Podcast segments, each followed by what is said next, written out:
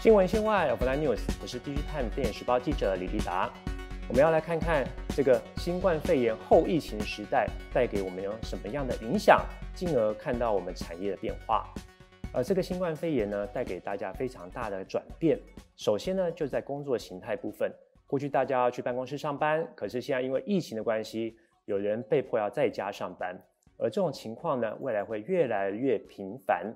像是呢，呃，云端的搜寻大厂 Google，他们就宣布了，原本呢，他们到年底要实施停止的这个弹性上班模式呢，要延续到明年的六月。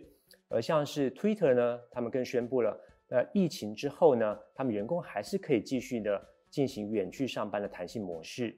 那 Facebook 他们也说了，未来他们五成的员工可能都会居家上班。这样有什么样的产业影响呢？会带动所谓装置。的厂商呢出货的带动，比如像是 notebook 或者平板电脑。另外一个新的生活形态呢，就是居家学习。这个上班带动这个经济活动，那居家学习呢，小朋友这个上学呢，更是不能够等。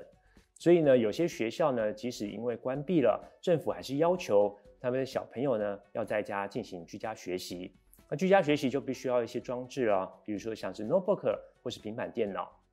日本政府他们就宣布，他们一个新的要投资三千三百亿元的这样的呃日元的这个计划，就是在二零二二年之前，他们所有的中小学生每人都有一台装置可以居家学习。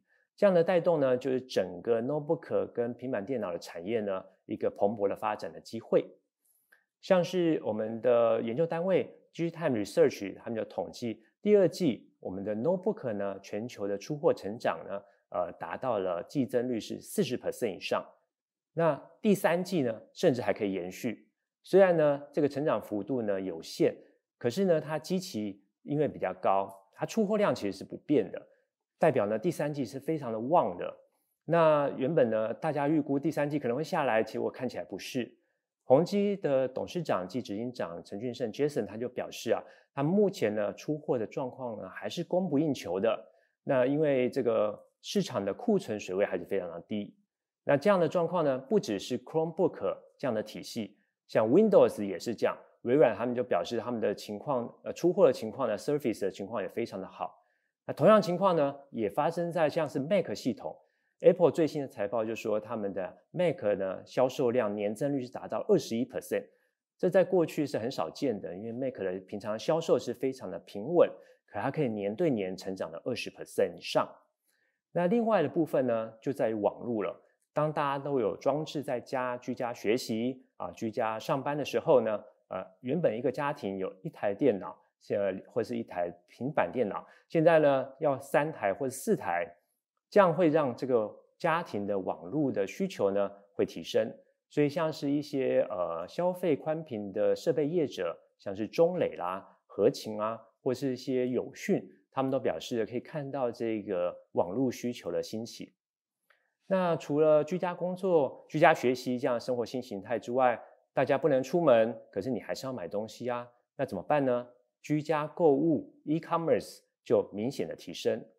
像是麦肯锡，它就有一份报告显示，啊，在北美市场啊，过去啊一月到三月，他们的这个 e-commerce 的 penetration，就是它的渗透率呢，从原本的十三到十四 percent。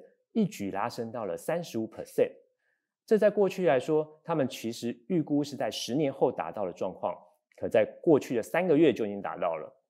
那明显反映的情况呢，就是在于像是一些电商购物的平台业者，像是中国大陆的阿里巴巴，还有像美国的亚马逊。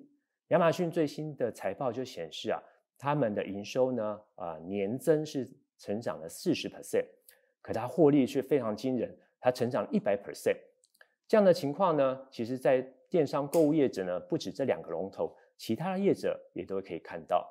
可是另外一个值得要注意的是呢，这个家庭的状况呢，比如说家庭的呃购物啦，啊居家的一些设备呢，宽频持续的在增加或升级，可是呢，在企业端却受到一些影响，所以反映在呢，像是一些公有云业者。像亚马逊呢，他们的 AWS 是世界上最大公有云业者。